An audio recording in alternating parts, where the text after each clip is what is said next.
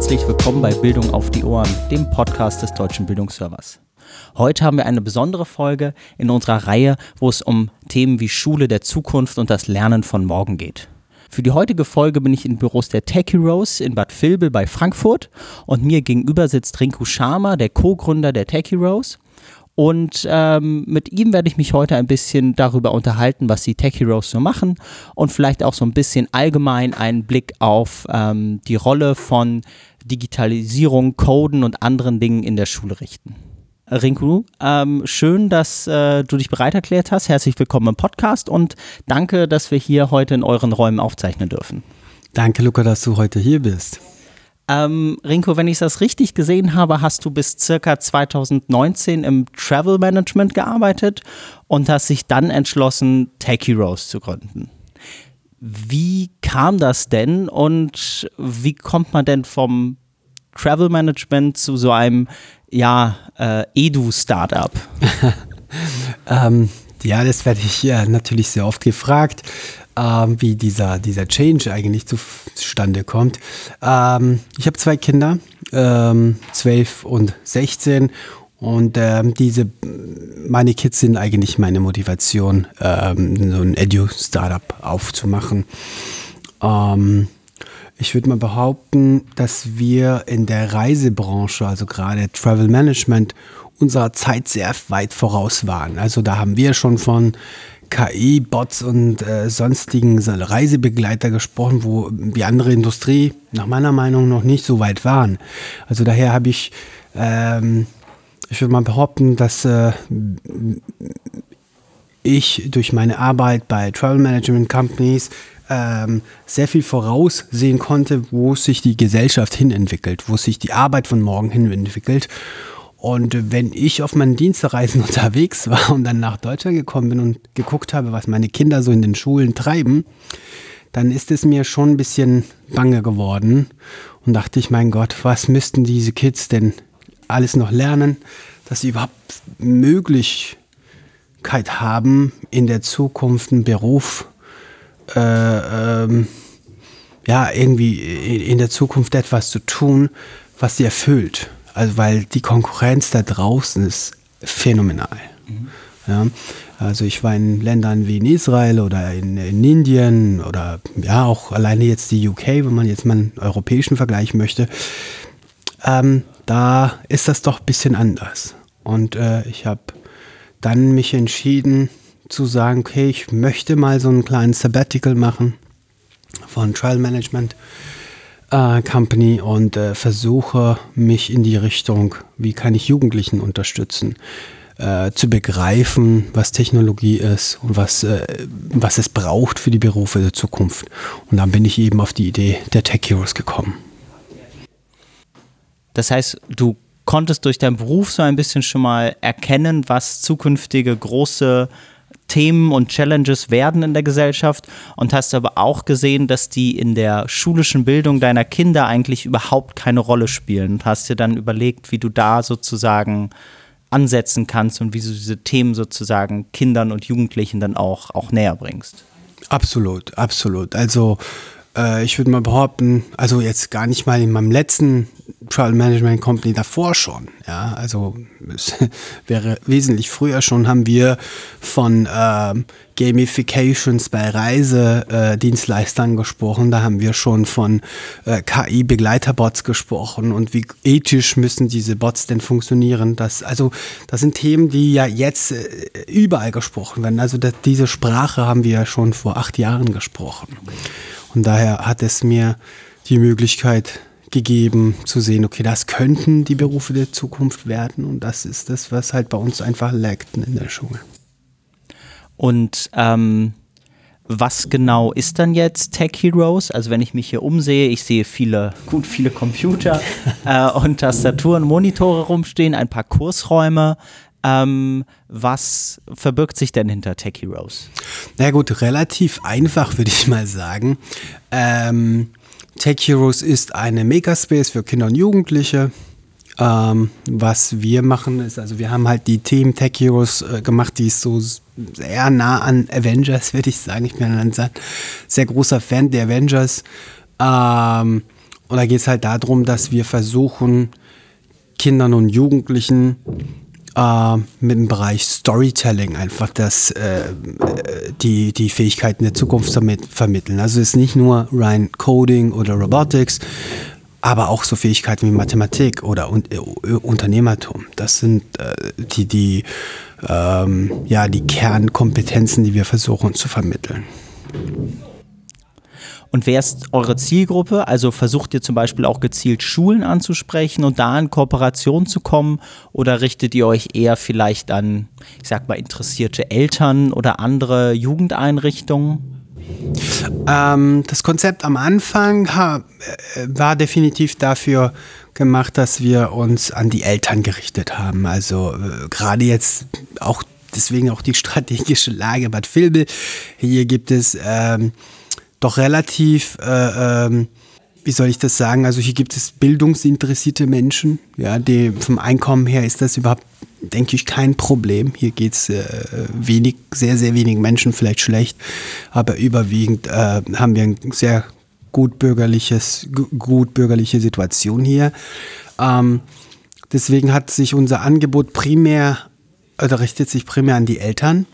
Aber wir haben gelernt, durch auch Corona-Krise haben wir gelernt und auch jetzt die Zeit, ähm, dass auf Familien auch sehr viel Burden, also sehr viel Last ist. Ähm, und daher haben wir unser Angebot auch ein bisschen geschiftet in dem Bereich, äh, wie können wir Schulen einfach unterstützen. Ja, äh, wir, wir, wir merken, dass äh, durch unsere Arbeit merken wir ohnehin, dass viele Lehrerinnen und Lehrer total ähm,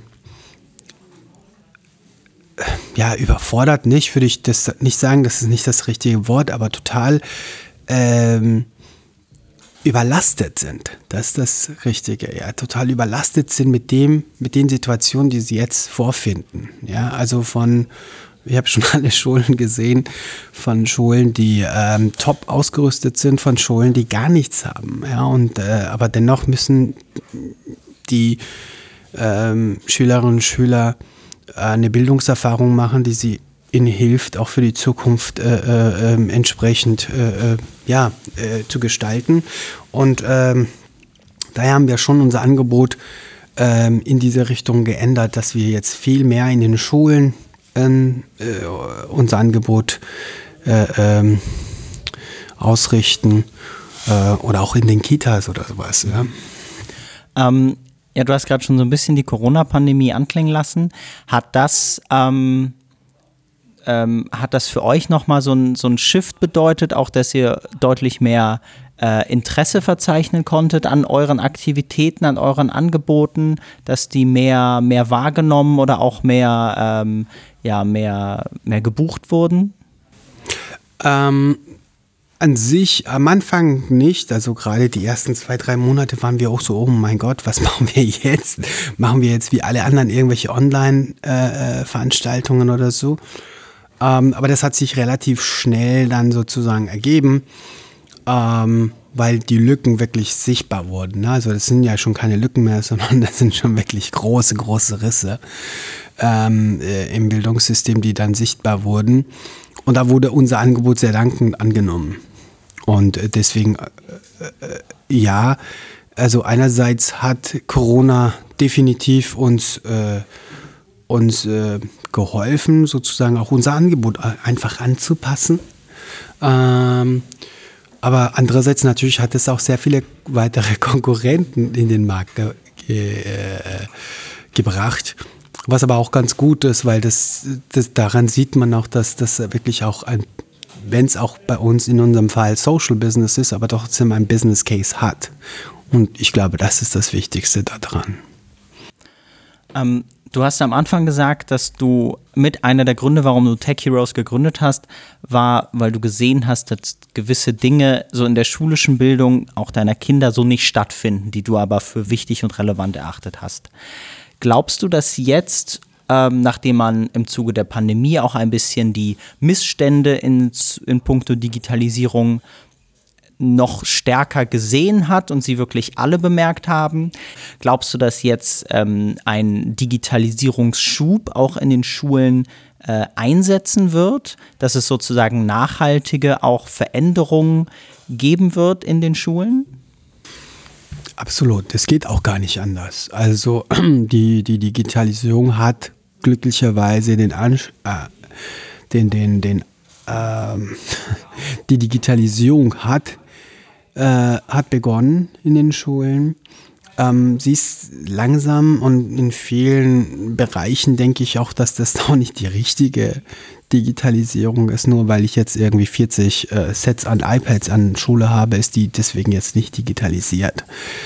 Zumal die Frage gestellt werden muss, ob iPads auch wirklich das Medium sind, um äh, um eine Digitalisierung voranzubringen. Also es gibt viele andere. Aber mh, mm, ja, das hat, das hat auf deine Frage zurückzukommen. Ja, das hat definitiv äh, begonnen und es wird auch unhalt, also das wird, das wird nicht zu ähm, halten sein. Das ist das Gute daran. Aber ich glaube, wir werden sehr viele Iterationen machen müssen, weil wir, weil wir merken, also in den Schulen, in denen ich gehe, also da habe ich ja schon alles gesehen. Also wir haben Schulen gesehen, die total top equipped sind. Äh, funktioniert alles. Und dann gibt es Schulen, ähm, da kommt die Hardware und dann ist die schneller kaputt, als die, als sie überhaupt nachbestellt werden kann. Ja? Ähm, und deswegen auch, ähm, da werden wir einiges noch an Änderungen erleben. Also das, das Hardware und die Software ist das eine Aspekt, aber das andere ist auch wirklich das Mindset. Also ich merke, ähm, dass es Schulen gibt, die sich nach wie vor irgendwie so ein bisschen äh, in Be Bedeckten halten. Und dann gibt es Schulen, die wirklich Vorreiterrollen einnehmen.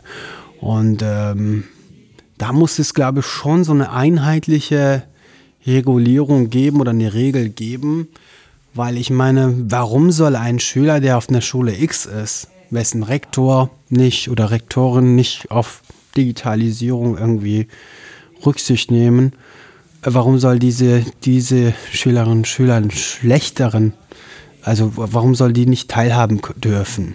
Ja, weil es die Entscheidung vom Rektor war. Super. Meinst du, dass ähm, die ähm, die verschiedenen Dinge, die ihr habt, wie Coden, Programmieren, aber natürlich auch Dinge, die darüber hinausgehen, sollten auch stärker Teil des eigentlichen Schulcurriculums werden? Oder glaubst du, dass sowas wie, was ihr hier anbietet, eigentlich immer eher eine, eine Ergänzung bleibt zu dem klassischen Schulunterricht? Ja, das ist auch eine gute, sehr, sehr, sehr gute Frage. Also ich glaube nicht, ähm, ich glaube generell eine Veränderung der Schule. Also ich glaube, für mich ist die Schule der Zukunft ein sozialer Ort, in dem man gerne hingeht, weil man Freunde hat und irgendwie ähm, sich sozial äh, an Themen widmet. Ja, ich glaube, das Lernen, wenn wir ehrlich sind, das Lernen wird anderswo passieren. Und das muss unserer Politik, unserer Gesellschaft langsam bewusst werden, dass das Lernen wird in der Zukunft nicht in den Schulen passieren. Ist, die Schule wird ein sozialer Punkt sein, der wird ein sehr, sehr wichtiger Punkt sein, der Erziehung, der, der, des Zusammenhalts, des Zusammenlebens, aber nicht des Lernens. Äh, und lernen werden die Menschen äh, oder tun die Menschen ja jetzt schon aus ihrer Motivation heraus. Und da gibt es einfach wunderbare Möglichkeiten, wie ich das Lernen äh, ähm, begleiten kann, wie ich das Lernen enablen kann, wie ich das Lernen fördern kann, wie man diese Begriffe auch nennt. Also ähm, ja, nochmal auf deine Frage zurückzukommen, muss das das Angebot so fest verankert sein? Es muss insofern fest verankert sein, dass dieses Mindset geschult wird in den Schulen. Mhm. Ob jetzt wirklich diese, diese, diese Hard Skills, dass jeder jetzt programmieren lernen muss oder irgendwie mit einem Roboter, das glaube ich nicht. Aber zumindest müsste es die Möglichkeit gegeben haben, dass jedes Kind mal das ausprobiert hat. Mhm. Wie am Fußball, äh, wie, wie, wie am Schulhof mal im Fußball zu kicken oder sowas. Oder irgendwie Seil zu springen. Ähm, das ist, das, da, da sind keine, keine, keine Begrenzungen, das kann jedes Kind machen. Und so sollte es auch die Möglichkeit geben, dass jedes Kind mal eine Line kodiert, hat oder mal einen kleinen Roboter programmiert hat. Wo das passiert, ob das im Kindergarten oder in der Schule, ähm, das ist egal, aber diese Infrastruktur muss gegeben sein. Wie verläuft denn als Start-up und ähm, ihr seid ja im Grunde auch äh, eine, eine GGMBH, also ihr bietet ja auch nicht alles, was ihr macht, sozusagen umsonst an. Ähm, wie läuft denn da die Zusammenarbeit dann auch mit Schulen und Behörden ab? Gibt es zwischen euch und den Schulen immer, läuft das problemlos oder ist das durchaus auch, treffen da so ein bisschen zwei Welten aufeinander? Ähm, ja, da gibt es keinen Schwarz und Weiß, würde ich mal sagen. Wir haben eigentlich eine hervorragende Zusammenarbeit mit Schulen. Ähm, hier zum Beispiel in Bad Vilbel bedienen wir drei, vier Schulen, viele Kindergärten. Das funktioniert wunderbar. Da haben wir wirklich, ähm, ich glaube, ein Verhältnis des Vertrauens ähm, da auf der Augenhöhe. Also es ist nicht so, dass wir irgendwie so zum Bespaßen der Kinder irgendwie in die Schulen kommen und einen digitalen Zirkus durchführen, sondern die Menschen wissen, dass wir einen, einen High-Level, also wirklich einen High-Content anbieten, dass es den Kindern gefällt. Äh, da haben wir schon ähm, relativ respektvollen Umgang, gegenseitigen Umgang. Aber dann gibt es natürlich auch Schulen, die sehr kritisch gegenüber dem sind. Dann, ich hatte ja auch schon mal angesprochen, das Thema Mindset ist ein, ein, ein, ein, ein Punkt. Natürlich geraten wir hier und da auch mal an Lehrkräfte, ähm, die sich dem Thema noch gar nicht gewidmet haben und, und dann auch sehr kritisch sind und dann auch nochmal gucken, ja, aber das müssen sie so machen oder die Kinder verstehen das nicht so. Also, dass sie uns dann irgendwie netterweise aber Advices geben, ja, wie würde ein Lehrer sowas machen, wo wir sagen, mm, mm, da geht es nicht darum, was, wie sie, wie ein Lehrer das machen würde, wie Lehrerin das machen würde, sondern wir versuchen etwas zu vermitteln auf eine Art und Weise, wie ähm, ja, wie die, wie das New Work und wie diese ganze äh, Kollaboratives funktioniert. Und da ist das nicht so, dass wir Lehrer sind. Manchmal sind wir sogar die Schüler vor den Schülern. Daher dieser, dieser Shift zu sagen, jemand sagt was und die anderen hören äh, was und machen das nach, das gibt es bei uns ja nicht. Bei uns ist dann, kann, kann ein Sechsjähriger eine Sechsjährige zu Mentoren werden und die kann allen irgendwie was Tolles erklären und zeigen, wenn sie die Skills dazu hat. Mhm. Ähm, genau, jetzt hast du gerade schon gesagt, bei euch laufen die Sachen manchmal ein bisschen anders. Ähm, sollten sich die Schulen da vielleicht auch mehr von euch abschauen? Ich würde das, äh, ja, also damit, äh, also ich würde das ich würde das nicht so sagen. Also ich wäre vorsichtig mit so einer Behauptung, hey, ihr könnt was abgucken, wir sind so viel anders und wir machen das so viel toller. Das glaube ich nicht. Ähm, es ist einfach nur so, dass es durch die Sachen, die wir machen, einfach äh, anders machen können und dürfen. Ja, also ich kann mir es schon leisten, mit einem 16-Jährigen zu sprechen und zu sagen, hey, guck mal, du hast letztens so eine Bitcoin-Maschine programmiert oder irgendwie das und das oder dieses Spiel gemacht, kannst du mir mal zeigen. Also da bin ich jetzt nicht irgendwie so, oh, da werde ich irgendwie meiner, meiner, ähm, meinem Skillset, meine Autorität irgendwie nicht würdig, wenn ich das dem jüngeren, viel, viel jüngeren Menschen das frage. Weil das ist in unserem Bereich ganz völlig normal, dass ja. Menschen unterschiedliche Skills haben und die Technologie ist riesig. Es ist ein Meer an Möglichkeiten. Daher ist es völlig okay, dass ich frage. Das funktioniert im Matheunterricht nicht. Mhm. Ich kann, glaube ich, nicht einen Schüler fragen, hey, kannst du mir erklären, wie, was weiß ich, der Dreisatz geht oder dies oder das. Das würde ja nicht funktionieren. Ne? Daher würde ich nicht sagen, dass wir da viel anders äh, äh wir haben halt die, die Vorzüge, dass wir halt einen Bereich bedienen, wo es völlig okay ist.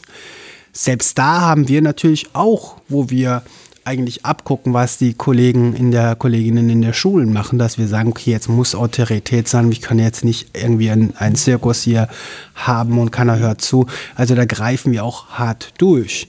Aber das Schöne ist, dass wir halt so ein Balance haben.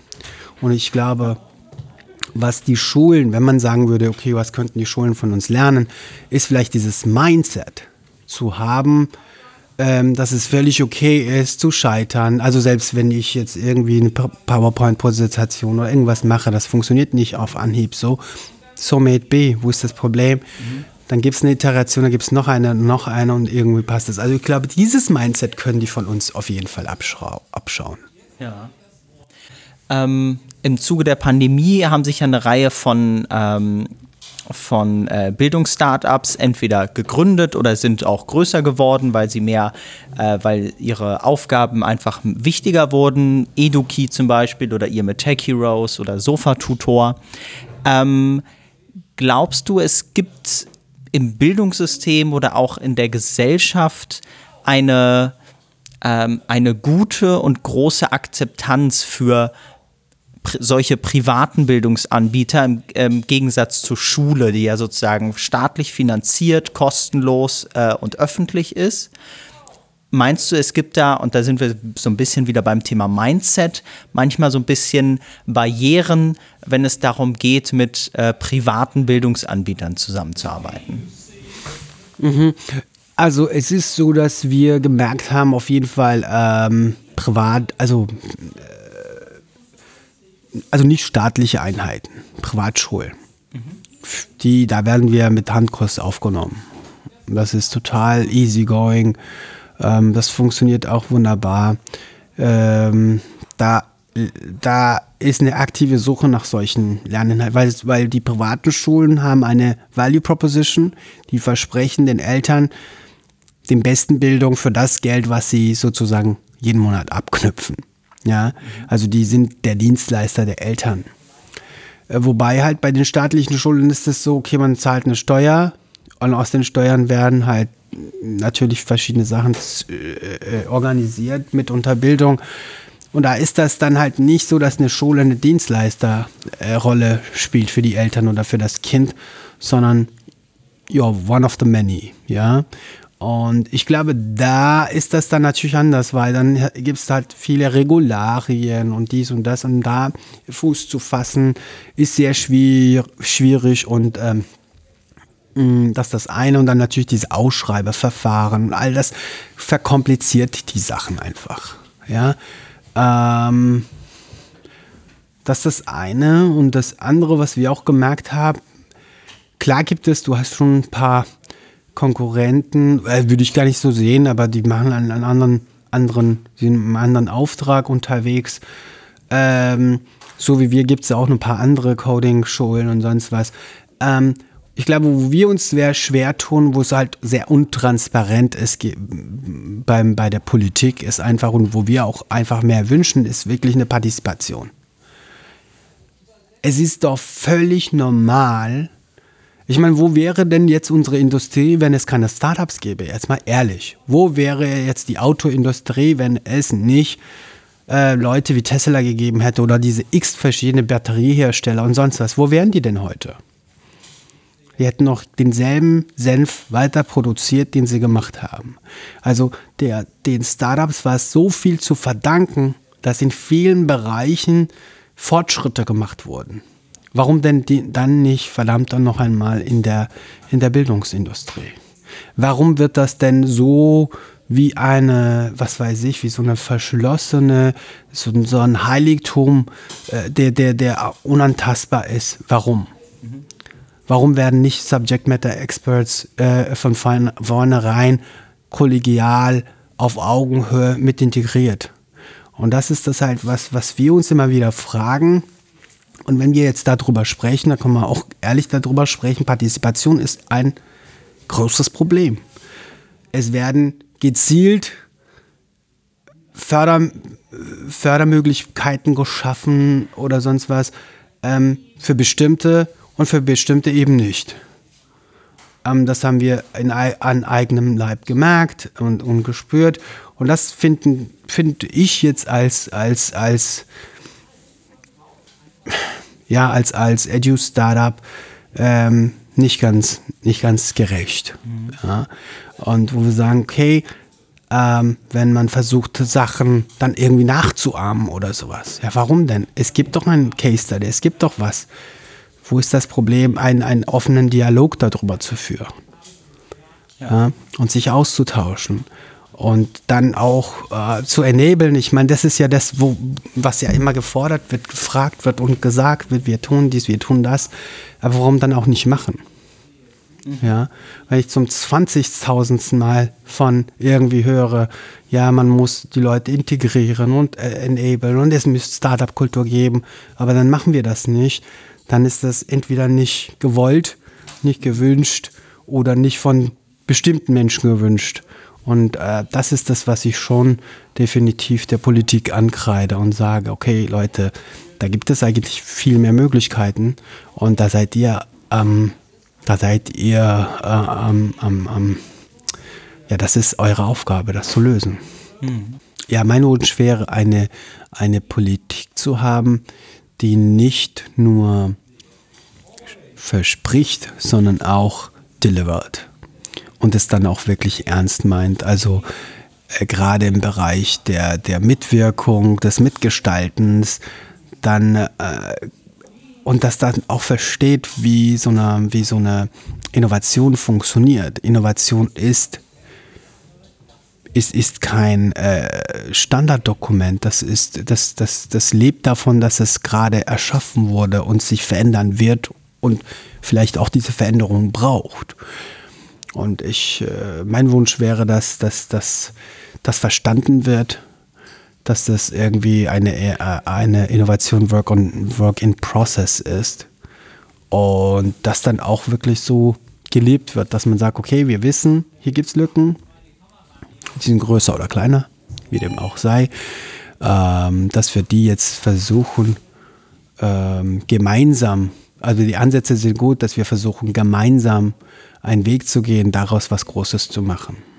Weil ich glaube schon, dass wir sehr viel Potenzial in Deutschland haben, aber oftmals machen wir uns dann halt doch kleiner, als wir sind, weil wir halt einfach viele, viele Barrieren aufbauen. Dann gehen wir jetzt noch einmal kurz, quasi vielleicht noch mal kurz rein, was Tech Heroes eigentlich macht. Du hast vorhin schon erzählt, ihr seid auch in ein paar Kitas zum Beispiel unterwegs. Da würde mich, meine beiden Kinder sind auch, also die eine kommt bald in die Kita, der andere ist schon. Was ist denn zum Beispiel was, was sie anbietet für Kita-Kinder? Ähm, bei der Kita geht es ja natürlich, ähm, das ist ein wunderschönes Programm, da geht es viel um Logik, um die Mathematik, äh, die ersten Ansätze der Mathematik, das ist das, was wir da äh, so machen. Und äh, mit mit äh, Robotik und, und Programmierung, vom, wirklich so, so, so, so super basic Programmierung, kannst du wunderbar diese Sachen machen. Ja? Und das ist das, was wir tun. Also wir, wir bieten in den Kitas bieten wir eine, äh, ja, eine Art Low-Code. Äh, Programmierung, auch sehr viel haptische Sachen, äh, äh, wo sie, wo sie auch äh, ähm, die erste Erfahrung mit, mit der Robotik machen können. Zu Robotik gehört auch sehr viel Mechanik. Das ist das, was wir in den, in den Kitas machen, um einfach dieses haptische, das logische begrifflich, also begreifbar zu machen. Mhm. Ja. Ähm, ihr arbeitet hier im Grunde eigentlich ausschließlich mit Kindern und äh, also mit Kindern und Jugendlichen zusammen. Mhm. Was macht dir denn am meisten Spaß oder was findest du am faszinierendsten in der Zusammenarbeit mit den Kindern und Jugendlichen? Also das Tollste äh, in dieser Arbeit ist es, dass wir wirklich auch sehr viel lernen. Ich habe das vorhin schon gesagt, wir haben schon unheimlich viele Skills selber gelernt und durfte das lernen, ähm, weil wir halt mit Kindern und Jugendlichen arbeiten. Also die gehen an die Sache heran total... Ähm, frei, frei von Ängsten und frei von irgendwie auch Gefühlen oder sowas und machen das sehr pragmatisch und dann denkt man, wow, da wäre ich nie drauf gekommen, weil ich irgendwie zehn Fragezeichen davor gesehen hätte. Ähm, ja, also das, das ist das, was mich wirklich sehr, sehr fasziniert an der, an der, an der Arbeit mit Kindern und Jugendlichen. Ja, vielen Dank, Rinku, für das interessante Gespräch. Das war die heutige Folge unseres Podcasts Bildung auf die Ohren. Heute aus dem Büro der Tech Heroes im Gespräch mit dem Co-Gründer Rinku Sharma. Rinku, vielen Dank, dass äh, ich dich interviewen durfte und dass wir hier in deinen Räumen aufzeichnen konnten. Ja, vielen Dank, lieber Luca, dass du hier warst, dass du uns diese Möglichkeit gibst, äh, über unsere Arbeit zu sprechen. Vielen lieben Dank dir. Wunderbar. Super. Dankeschön. Es war doch cool. Das hat sogar Spaß gemacht, richtig.